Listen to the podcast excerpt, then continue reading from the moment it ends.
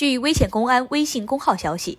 十二月二十九号，河北邢台威县公安局微信公号发布警情通报：二零二一年十二月十七号二十二时许，我局接报警，辖区居民马某，女，十八岁，在医院住院治疗时，尿检中检出百草枯成分，怀疑被其姐夫陈某投毒。接警后，我局立即开展调查取证、现场勘查等工作，并在第一时间将陈某控制。十二月十九号，将犯罪嫌疑人陈某刑事拘留。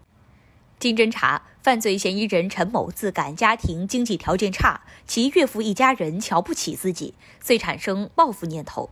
十二月五号晚，将家中剩余的除草剂用水稀释后，分两次让马某服用，造成马某中毒。